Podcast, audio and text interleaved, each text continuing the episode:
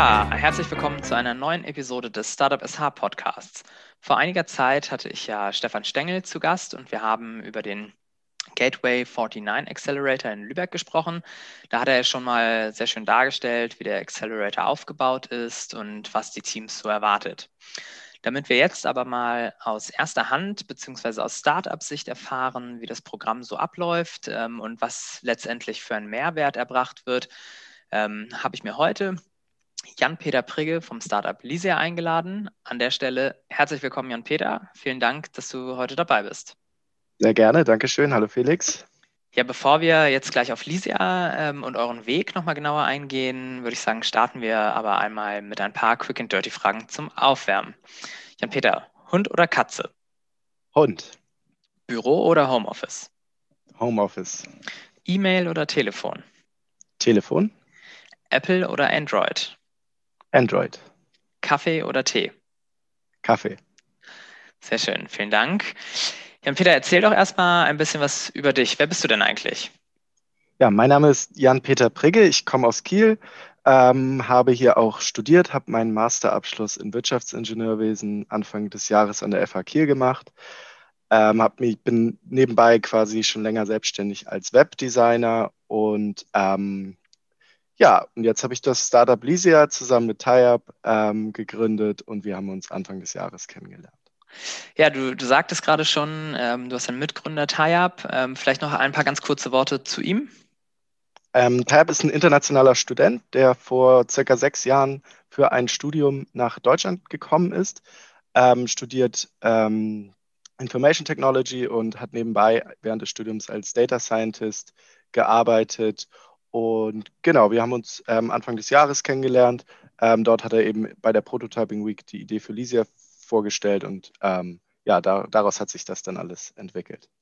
Ja, ähm, lass uns mal, bevor wir gleich darauf eingehen, wie ihr euch auch kennengelernt habt, ähm, erstmal anfangen damit, was ist Lysia eigentlich und was soll es werden? Oder was ist es? Was ist es schon? Was soll es sein? Lysia soll eine oder ist schon in der Entwicklung sozusagen eine ähm, Softwarelösung für internationale Studierende, die sich für ein Vollzeitstudium in Deutschland entscheiden und sie quasi auf allen Schritten auf ihrem Weg nach Deutschland für ihr Studium digital begleitet und eben befähigt, alle Bewerbungsprozesse äh, sowohl an den Hochschulen als auch an, äh, für das Visum erfolgreich zu durchlaufen. Und dabei werden sie eben mit allen nötigen Informationen versorgt und Schritt für Schritt durch dieses Vorhaben digital begleitet. Und die Idee ist so entstanden, dass Tayyab eben vor sechs Jahren, wie gesagt, hierher gekommen ist und da die Connection nach Pakistan, wo er herkommt, immer noch sehr stark war. Ähm, und die, da einfach eine, gut, große Community auch ist von den Leuten, die hier schon in Deutschland studieren und die, die noch für ein Studium kommen wollen, ähm, wird sich da viel untereinander geholfen. Also Bekannte von Bekannten helfen sich. Und ähm, das hat er einfach sechs Jahre lang gemacht und hat quasi anderen geholfen, genau wie er hier nach Deutschland herzukommen und hat sich dann irgendwann gedacht, Moment mal, ich beantworte hier irgendwie immer die gleichen Fragen. Die Prozesse ändern sich jetzt nicht großartig. Das kann man doch irgendwie in einer digitalen Lösung abbilden. Und so ist dann letztendlich die Idee für Lysia entstanden. Mhm, jetzt sagst du schon, also ihr unterstützt internationale Studierende, ähm, die eben hierher kommen wollen. Ähm, kannst du da aber nochmal auf ähm, die USPs eingehen? Was macht jetzt Lysia so besonders? Ähm, besonders macht es uns, weil wir quasi die einzige ganzheitliche Lösung sind, die es ähm, für Studierende gibt, die jetzt nicht irgendwie über ein Austauschprogramm oder ein Stipendium oder ähnliches nach Deutschland kommen, sondern ähm, ja, sich wirklich komplett um den Bewerbungsprozess selber kümmern. Ähm, aktuell ist es so, dass sich viele in den Heimatländern Berater speziell für diese Prozesse engagieren, die oft sehr teuer sind. Oder aber äh, es gibt ja Dienstleister in Deutschland, sage ich mal, die sich eben nur auf die Vermittlung von Krankenversicherungen, Bankkonten und ähnliches ähm, spezialisiert haben, was die Studierenden nachher für das Visum brauchen, ähm, um überhaupt ein Visum zu bekommen. Und ja, so eine ganzheitliche Lösung von Anfang bis Ende quasi, also von, von Idee, ich will in Deutschland studieren, bis ich komme jetzt an und finde sogar noch einen Studentenjob, das gibt es so noch nicht. Und ähm, das ist eben, dieser ganzheitliche Ansatz ist eben unser USP, und ja, das, das ist eigentlich, ja, das, das fest ist eigentlich zusammen. Ja, ähm, kann, ich, kann ich sehr gut nachvollziehen. Ähm, ich bin vor einigen Jahren mal nach Südafrika zum Studieren gegangen und hätte mir da ehrlicherweise genau so etwas auch gewünscht. Also an der einen oder anderen Stelle doch nochmal ähm, einfach Hilfe beim Bewerbungsprozess bei, wie läuft es vor Ort ab. Das, von daher kann ich mich da gut reinversetzen. Also ähm, was man dazu vielleicht noch sagen kann, ist, dass es eben auch so ist, dass wir die NutzerInnen selber dazu befähigen, diese, befähigen, diese Prozesse erfolgreich zu durchlaufen. Also die Idee ist wirklich, das so digital wie möglich zu halten, beziehungsweise dass wir als Personen ähm, persönlich da gar nicht Beratung geben, sondern dass das alles wirklich schon in der Software enthalten ist. Hm. Und die Studierenden dann wirklich aus eigener Kraft quasi diesen ganzen, dieses ganze, diese ganzen Prozesse erfolgreich durchlaufen können. Mhm. Jetzt ähm, sagt ihr ja, ihr beschränkt euch auf den deutschen Markt aktuell, also für Studierende, die aus dem Ausland nach Deutschland kommen. Ähm, wie sieht es denn da so mit dem Markt aus? Wie groß ist der? Genau, es ist so, dass wir äh, im letzten Jahr, also 2019, hatten wir über 100.000 Studierende, sogenannte Bildungsausländer, die eben für ein Vollzeitstudium herkommen. Ähm, da kommt der größte Teil aus Indien, China, Russland, aber auch viele aus Pakistan, Iran, Türkei oder ähnliches. Und ähm, diese Tendenz ist steigend. Also Deutschland hat sich stetig zu einem weiterhin attraktiven und immer attraktiveren ähm, Studienstandort für internationale Studierende entwickelt. Und dieser Trend scheint auch nicht abzureißen. Selbst wegen Corona ist die Reisebereitschaft bzw. die Bereitschaft, hierher für, zum Studieren zu kommen, ähm, noch sehr hoch. Das haben verschiedene Studien belegt. Und ähm, genau, wir rechnen damit deshalb damit auch, wenn die Grenzen sozusagen jetzt wieder aufmachen im nächsten Semester, dass wir dadurch auch einfach einen größeren, deutlich größeren Markt haben als Einstiegsmarkt, was natürlich auch gut für uns ist im Endeffekt, aber natürlich auch immer noch dieses, ja, dieser Elefant im Raum ähm, ist, also was passiert, wenn die Studierenden wieder nicht kommen dürfen dieses Semester, dann hätten wir natürlich auch ein sehr mhm. großes Problem. Auf Corona, lass uns da nachher nochmal drauf eingehen. Ähm, jetzt würde ich lieber erst nochmal ähm, auf eure Story eingehen, denn ihr habt eine coole Story, wie ihr euch denn kennengelernt habt. Nämlich ähm, bei der Prototyping Week, du hast es eben schon mal kurz angesprochen, ähm, die Prototyping Week von Open Campus. Kurze Anmerkung, dazu habe ich im Podcast mit Alexander Ort auch schon mal drüber gesprochen. Ähm, kannst du mal eben sagen, ja, wie kam das genau zustande?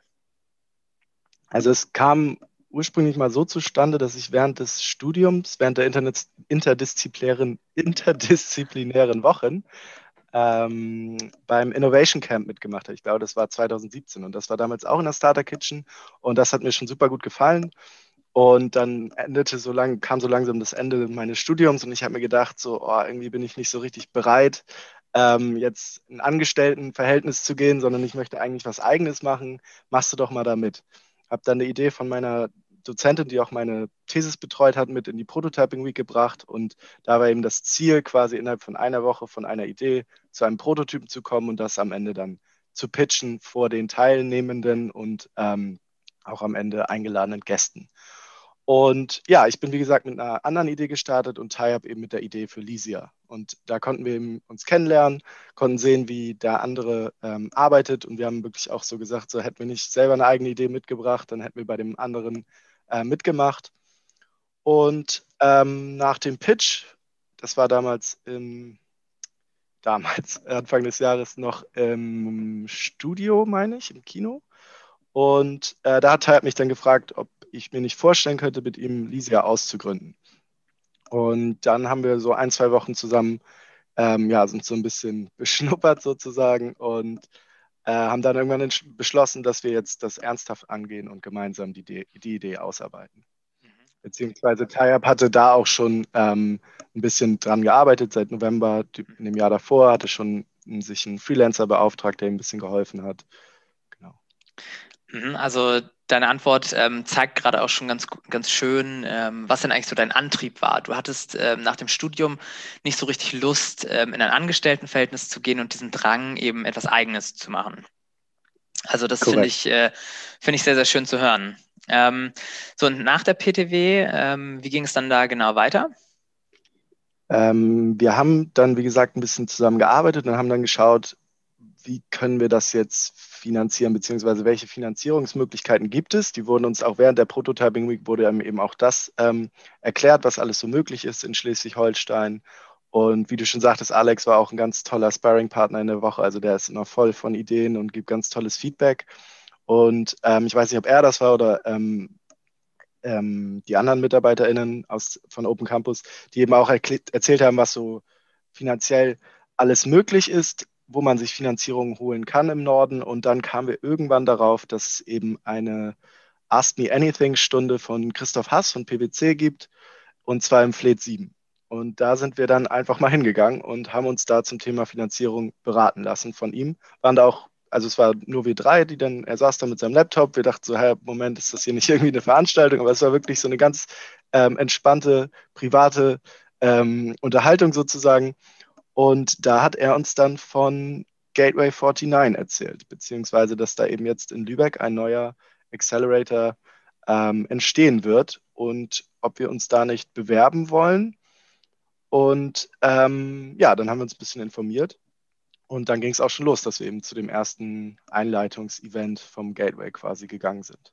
Mhm. Ja, das ist ähm, eine schöne Überleitung gerade, also äh, zu dem Thema Gateway 49, worüber wir auch noch sprechen wollen. Ähm, lass uns da doch direkt mal einsteigen. Ähm, ihr habt also den Hinweis bekommen, es gibt Gateway 49 als Accelerator ähm, und dann habt ihr euch einfach mal beworben. Wie aufwendig war denn da die Bewerbung eigentlich? Also ich habe es als überhaupt nicht aufwendig empfunden. Es ähm, war halt so, dass es vorher zwei ähm, Veranstaltungen gab. Das war einmal das Flirt Camp und einmal das Boot Camp. Bei dem Flirt Camp war es so, dass man ähm, quasi erstmal in zwei Minuten so seine Idee gepitcht hat. Also es waren nachher, glaube ich, auch 38 Bewerber. Ich weiß nicht, wie viele beim, beim Flirt Camp waren. Ich meine so zwischen 20, 30, vielleicht noch mehr. Und ähm, das war so ein bisschen, ja, genau, kennenlernen. Die, die haben vorgestellt, was das Programm überhaupt ist. Und ähm, dann durfte eben jeder pitchen. Und dann ging es eben, ich meine, eine Woche drauf oder sogar nur ein paar Tage drauf, ging es dann eben ins Bootcamp. Das war dann bei Dräger. Die haben eine eigene Innovationsabteilung, ähm, die nennt sich die Garage. Und ähm, da pitchen die quasi intern auch Ideen.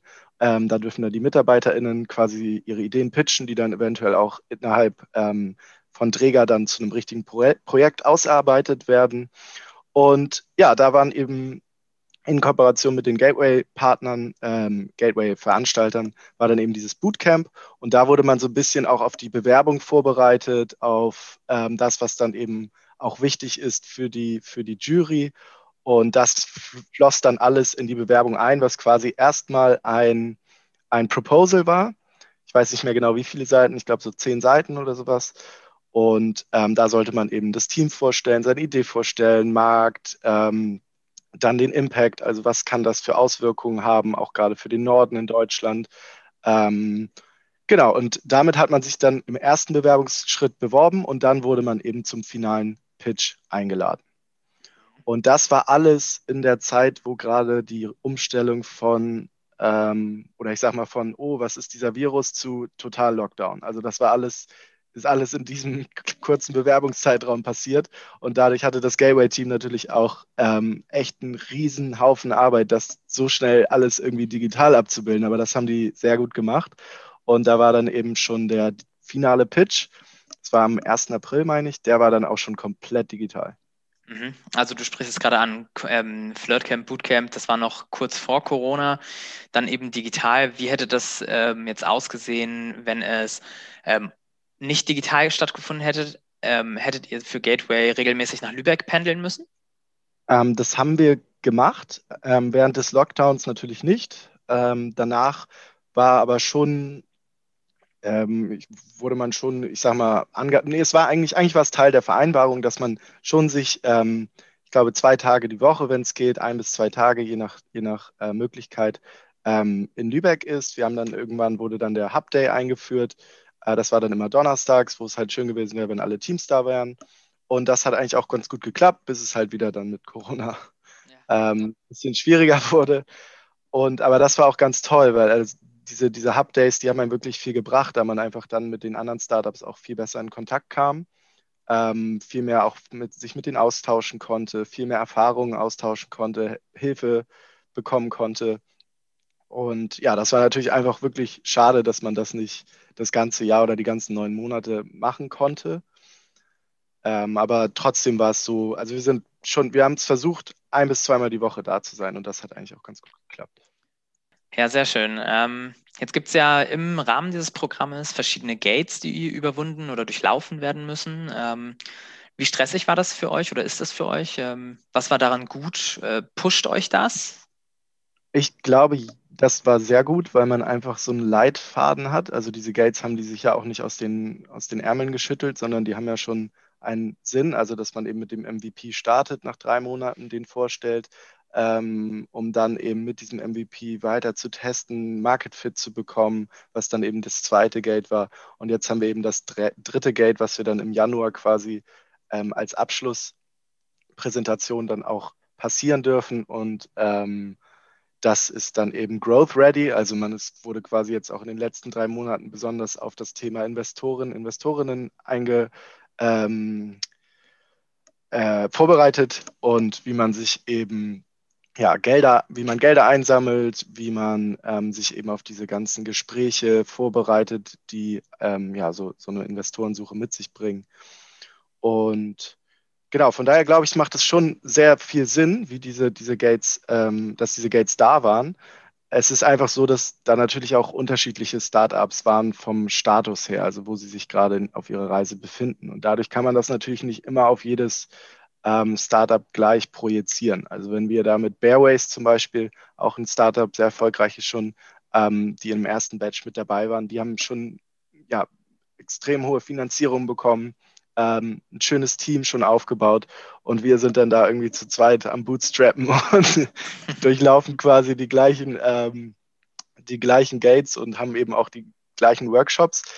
Ähm, das lässt sich, glaube ich, aber auch schwer anders umsetzen und ich fand es trotzdem total hilfreich und ähm, auch vom Aufbau her, Aufbau her auch total Sinn gemacht und wir sind da auch wirklich relativ geradlinig ähm, durchgelaufen, wenn man sich die die Planpunkte vom Gateway mhm. anschaut und was wir dann wirklich umgesetzt haben. Du sprachst gerade an, ähm, dass es da eben Startups ähm, gibt, die in verschiedenen Phasen eigentlich schon sind. Ähm, ist auf der anderen Seite natürlich auch sehr hilfreich, oder? Also wenn ihr euch jetzt mal mit Moritz von Rottus austauscht als erfahrener Unternehmer, der euch da sicherlich auch noch den einen oder anderen Tipp geben kann, ne? Total, total. Also das war total klasse. Wir waren natürlich, ich glaube, mit das jüngste Startup und auch noch gar nicht ausgegründet. Und ähm, da, da hat es natürlich super geholfen, wenn man sich mit den anderen erfahren, erfahreneren GründerInnen ähm, austauschen konnte. Mhm. Jetzt gibt es ja quasi auch einen finanziellen Anreiz dieses Programmes, nämlich ähm, insgesamt stehen pro Team 30.000 Euro zur Verfügung. Ähm, was habt ihr mit dem Geld gemacht, beziehungsweise ähm, macht ihr damit? wohin ging es? Ähm, wir haben, das war damals so ein bisschen, als wir uns kennengelernt haben und dann beschlossen haben, das ähm, weiter zu verfolgen, war so ein bisschen, ich sag mal, die, die Bedingung, dass wenn wir das Geld bekommen, dass wir uns da dann auch wirklich voll, voll äh, darauf fokussieren, das jetzt durchzuziehen. Und das bedeutet halt auch, dass man wenig nebenbei äh, machen kann und verdienen kann. Und ähm, dadurch haben wir zum einen Lebenshaltungskosten davon bezahlt. Da muss man aber wirklich sagen, es waren Lebenshaltungskosten, also es war nichts darüber hinaus. Wir haben, konnten immer nur das zurückbekommen, was wir ausgegeben haben sozusagen. Und ähm, ja, mussten dafür auch immer Belege und ähnliches einreichen. Da gibt es jetzt aber eine neue Regelung, dass das ein bisschen einfacher äh, alles vonstatten gehen soll. Dann haben wir davon unseren, äh, unsere Freelancer bezahlt, die quasi zum einen die Software mitentwickelt haben und zum anderen auch teilweise Design mit, äh, mit unterstützt haben, designtechnisch. Ähm, genau, ansonsten Gründungskosten natürlich. Wir haben Mitte des Jahres dann die die UG gegründet, um einfach ähm, ja, uns auf Investorinnen-Gespräche vorzubereiten. Denn ähm, ja, wenn man da eben schon eine UG hat, dann äh, ja, steht man schon ein bisschen besser da, was das ganze Organisatorische angeht und die Attraktivität für Investorinnen. Und dafür haben wir das Geld eben ausgegeben. Dann kommen natürlich dadurch auch so laufende Kosten wie Steuerberater oder ähnliches. Ähm, ja, aber das, das war eigentlich so die, die, das waren so die größten Ausgabenpunkte. Also alles, was in die Software geflossen ist und halt, um uns so ein bisschen ja, über Wasser zu halten, sozusagen. Okay, ähm, lass uns nochmal auf das Thema Mentoring und Support kommen. Ähm, um die Gates zu bewältigen, bekommt man eben relativ viel Mentoring und Support im Rahmen des Programms. Kannst du da mal kurz umreißen, ähm, wie das so war und ähm, wie ihr das empfunden habt. Also es war so, dass man am Anfang, ich schätze so zwei Tage vielleicht, ähm, wirklich mit Workshops äh, verbracht hat die Woche. Das wurde dann irgendwann ein bisschen weniger, sodass wir jetzt, glaube ich, die letzten Wochen, Monate hatten wir immer auf jeden Fall Mittwochsprogramm. Und ähm, ja, da, also da waren kontinuierlich waren da Angebote, die man wahrnehmen konnte und auch sollte. Also es war auch Teil des, des Teamvertrags sozusagen, dass man eben an diesen Workshops auch teilnehmen muss, um diese Förderung zu bekommen, ähm, was ja auch total Sinn ergibt, oh, weil man da eben auch ja, sehr gut auf die bevorstehenden äh, Dinge einfach vorbereitet wurde. Und ähm, also das war wirklich von Finanzierung über rechtliche Sachen, Rechtsform, ähm, über wie baut man ein Produkt, das Leute wollen, ähm, über jetzt letztens hatten wir mit auch einem Mitarbeiter von Dräger ähm, Mindfulness, also wie man so ein bisschen das Stresslevel reduziert. Also es war wirklich eine ganz breite Palette, Business Case, ähm, Finanzplan, da hatten wir ganz tolle Mentorinnen aus, aus anderen erfolgreichen Startups zum Beispiel. Also es war wirklich alles dabei, was man sich so vorstellen kann, was mal relevant sein könnte, wenn man, wenn man eben so ein Startup gründet oder auch oft relevant ist. Ja, schön zu hören. Ähm, jetzt seid ihr ja fast durch mit dem Programm. Ähm, Mitte Januar ist noch ein Abschlussevent. Ähm, wenn du jetzt einmal die letzten Monate Revue passieren lässt, wie schätzt du eure, die Entwicklung der letzten Monate ein? Die, die letzten Monate, so die letzten drei, also, sage ich mal. Ja, ähm, wie, du, wie du das gerne möchtest. Also wir können auch noch weiter zurückgehen, aber lass uns doch mal die ruhig die letzten fünf, sechs Monate nehmen, eure Entwicklung im Rahmen des Programms. Also wie, ist, wie hat sich Lysia da entwickelt? Also wir haben auf jeden Fall im Juli den MVP fertiggestellt und ähm, haben damit dann relativ früh mit, ja, haben wir uns potenzielle User quasi eingeladen und äh, haben dann damit die Software getestet ähm, das ist quasi parallel weiterhin passiert. Da waren halt, es ist eine sehr komplexe Lösung, deswegen waren es halt viele Bugs, viele Sachen, an die wir so nicht gedacht haben. Deswegen ist es immer super, ist, wenn man dann eben NutzerInnen sich schon rauf, äh, reinholt, so früh wie möglich. Also das ist parallel passiert und wir haben uns quasi in den Monaten dann für den Launch jetzt im Dezember vorbereitet, beziehungsweise den Soft Launch, ähm, so die Alpha-Phase im, im weitesten Sinne. Und ähm, ansonsten hat sich aber sehr viel in Richtung, ich würde sagen, Ernsthaftigkeit oder der Auftritt nach außen, ähm, die, das Organisationelle, ist das ein Wort? Weiß ich nicht. ähm, also, dass wir halt eine UG haben, dass wir, dass wir ganz viele Partner haben jetzt schon. Wir haben quasi die Verträge, müssen nur noch unterschrieben werden. Wir warten nur noch darauf, dass die IHK uns unsere Lizenz gibt für unser Geschäftsmodell. Das ist alles geschehen. Ähm, und dadurch stehen wir eigentlich jetzt wirklich bereit, um den Markt zu erobern, sozusagen im mhm. nächsten Jahr. Und ähm, deswegen würde ich schon sagen, dass uns das Programm auf jeden Fall zu dem Punkt gebracht hat, wo, womit wir jetzt auch diesen Schritt gehen können. Was schätzt du, wie lange hätte es noch gedauert oder hätte es äh, zusätzlich gedauert ohne das Programm, um an diesem Punkt jetzt zu stehen? Das ist wahnsinnig schwer zu sagen. Also allein der finanzielle Aspekt ist natürlich da. Man, wenn man, wenn man aus eigener Tasche, sage ich mal, Geld in, an Freelancer zahlt oder ähnliches, ähm, ist das natürlich auch Geld, das man erstmal dann verdient haben muss vorher, wo man dann eben auch keine Zeit hat, um sich dem Projekt zu widmen. Ähm, oder aber man macht das alles selber und äh, dann dauert es aber auf jeden Fall auch deutlich länger wahrscheinlich, beziehungsweise natürlich können wir auch nicht, also sind wir auch nicht bei allem so super fit. Irgendwann brauchen wir Hilfe. Ähm, von daher, ich, das ist extrem schwer zu sagen. Ich schätze, man hätte das relativ schnell auch eher vielleicht von der Idee nochmal abgesehen oder das nach hinten verschoben, aufgrund der Corona-Situation auch. Aber wir haben gesagt, hey, wir powern durch und ähm, wenn das Semester dann abgesagt wird, dann ist das natürlich echt schlecht. Also uns hat so der, der Einstiegsmarkt, wo man hätte schon mal antesten können oder mit, mit ähm, Studierenden sprechen können, die dann wirklich nach Deutschland am Ende gekommen sind. Das ist natürlich alles weggefallen. Ähm, aber ja, durch Gateway haben wir gesagt, okay, wir machen weiter und wir, wir bereiten uns quasi dann auf das nächste Semester vor und äh, das ist auch geschehen. Mhm. Von daher würde ich sagen, ohne Gateway würden wir jetzt vielleicht wieder anfangen, um die Idee aufzuarbeiten. Okay, ähm, ja, du hast es eben auch schon mal einmal angesprochen, ähm, den Status quo im Grunde. Ähm, ihr habt schon viele Partner, Verträge sind geschrieben, äh, müssen nur noch unterzeichnet werden. Ähm, demnach ist die App auch schon einsatzbereit. Jein. Also wir haben aktuell ein bisschen Probleme, beziehungsweise unser Entwickler ist seit einer längeren Zeit ein bisschen ausgeschieden aufgrund von Krankheit und deswegen trauen wir uns gerade noch nicht so ganz, die Pforten zu öffnen natürlich. Mhm. Ähm, wir fangen jetzt aber langsam, langsam nach und nach mit eben den, ähm, den NutzerInnen aus unserer Warteliste, die sich eben für unsere Warteliste schon registriert haben, fangen wir jetzt an, die langsam zu onzuboarden und dann ähm, ja, daraus auch ganz viel zu lernen, um die, die Software halt weiter zu verbessern. Und ähm, wann es dann wirklich soweit ist, dass wir quasi ja ohne Einladung, sage ich mal, die, die, die Software äh, launchen, ähm, das ist noch schwer zu sagen. Ich denke, das wird noch ein bisschen dauern. Okay. Ähm, lass uns einmal ganz kurz noch äh, die aktuelle Krise ansprechen. Ähm, Corona ähm, hat euch demnach nicht so in die Karten gespielt, aber gibt es vielleicht trotzdem irgendwas, was sich jetzt positiv ähm, daraus entwickelt hat? Ja, also es hat sich im Endeffekt hm, eine Chance entwickelt, was ich ja vorhin schon sagte, dass der Markt einfach ein deutlich größerer sein wird, in den wir jetzt einsteigen dürfen. Das heißt, es kommen, dadurch, dass die letzten BewerberInnen nicht, nicht kommen durften, ähm, im letzten Semester kommen sie eben jetzt hoffentlich dieses Semester und dadurch ist die Marktgröße eben einfach ja, deutlich größer und ähm, wir haben mehr Platz zu uns dort breit zu machen sozusagen.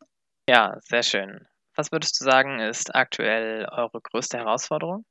Die größte, aktuell ist unsere größte Herausforderung Finanzierung, ganz klar. Mhm. Ähm, wir sind, der Plan ist jetzt eben, also dadurch, dass wir wirklich viel am Bootstrappen waren und einfach auch ähm, nicht so viel ähm, Eigenkapital quasi einbringen können oder konnten, ähm, müssen wir jetzt so ein bisschen die, die Zeit, bis die ersten Umsätze fließen. Das wird voraussichtlich im März, April sein wo wir dann eben durch die Versicherungsvermittlung Provision erhalten werden. Ähm, die Zeit müssen wir eben jetzt so ein bisschen überbrücken. Und ähm, das ist eben nicht ganz so einfach.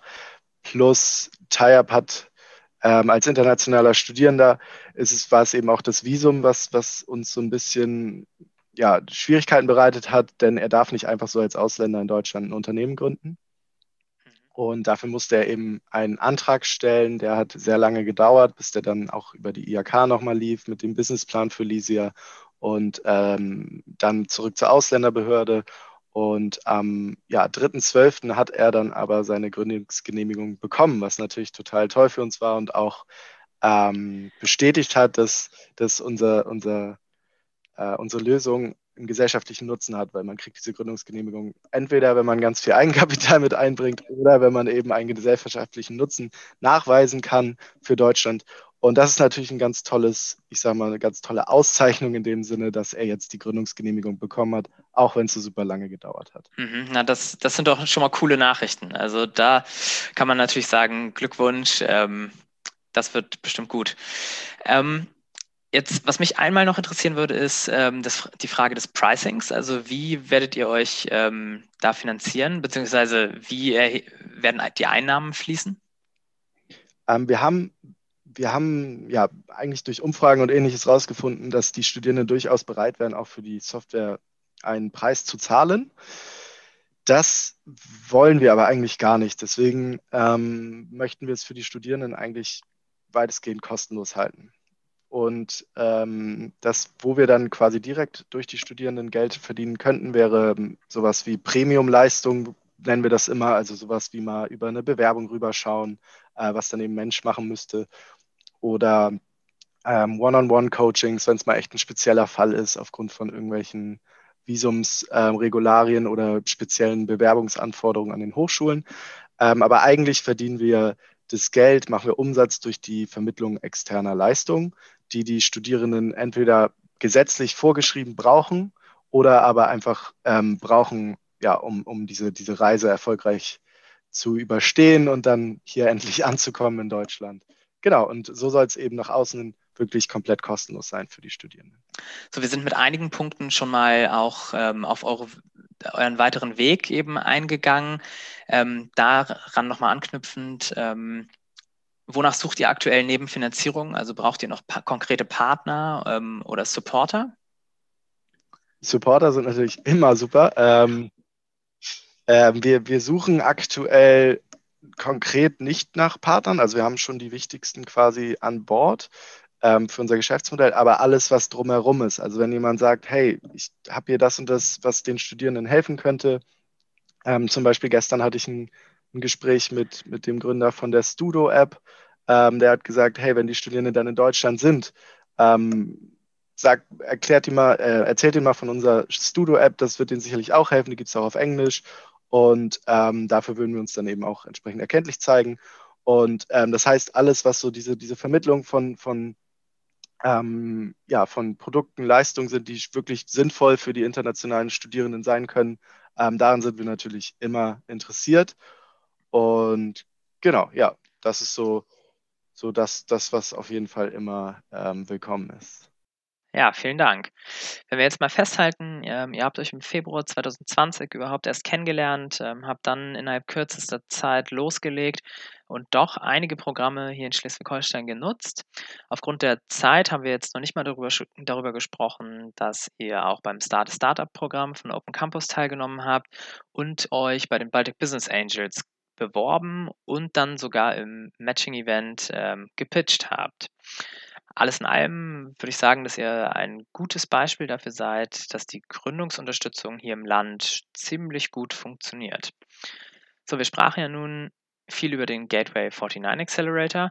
Da übrigens noch als Hinweis, die Bewerbungsfrist für den dritten Batch läuft noch bis zum 15.01. Von daher an dieser Stelle ein kleiner Appell an alle Startups. Bewerbt euch doch.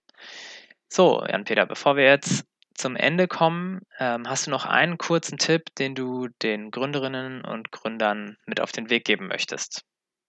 Also einer aus der Praxis einfach, den, äh, das mich selber, dass mir selber wirklich viel Kopfzerbrechen bereitet hat, beziehungsweise wo ich froh bin, dass wir da jetzt ähm, eine Struktur haben, die mir das nicht, nicht mehr Kopf zerbreitet, ist äh, das Taskmanagement und allgemein ähm, Ablagestrukturen. Also wenn man das von Anfang an sauber und ordentlich macht und das Taskmanagement auch irgendwie durch eine Lösung abgebildet hat, wo alle mit on board sind im ganzen Team und immer wissen, okay, da muss noch das gemacht werden, da muss, fehlt noch das. Das hilft einfach ungemein und das sollte man so früh wie möglich etablieren, weil sonst hat man ordentlich Nachholbedarf und das macht gar keinen Spaß. Ja, das ist doch ein guter Tipp. Ähm, damit kommen wir auch schon zum Ende der Episode. Jan-Peter, herzlichen Dank für deine Zeit und das nette Gespräch. Sehr gerne. Danke dir. Ja, liebe Hörerinnen und Hörer, ähm, ich hoffe, euch hat der Einblick hier in Lysia und in Gateway 49 ähm, gefallen und ihr konntet da auch ein paar Infos draus ziehen. Ähm, weitere Infos zu Lysia packe ich euch unten in die Notizen und alle, die sich jetzt noch ein bisschen mehr für Gateway interessieren, sollten vielleicht auch noch mal in Folge 14 reinhören. Vielen Dank, dass ihr dabei wart. Bis zum nächsten Mal. Macht's gut.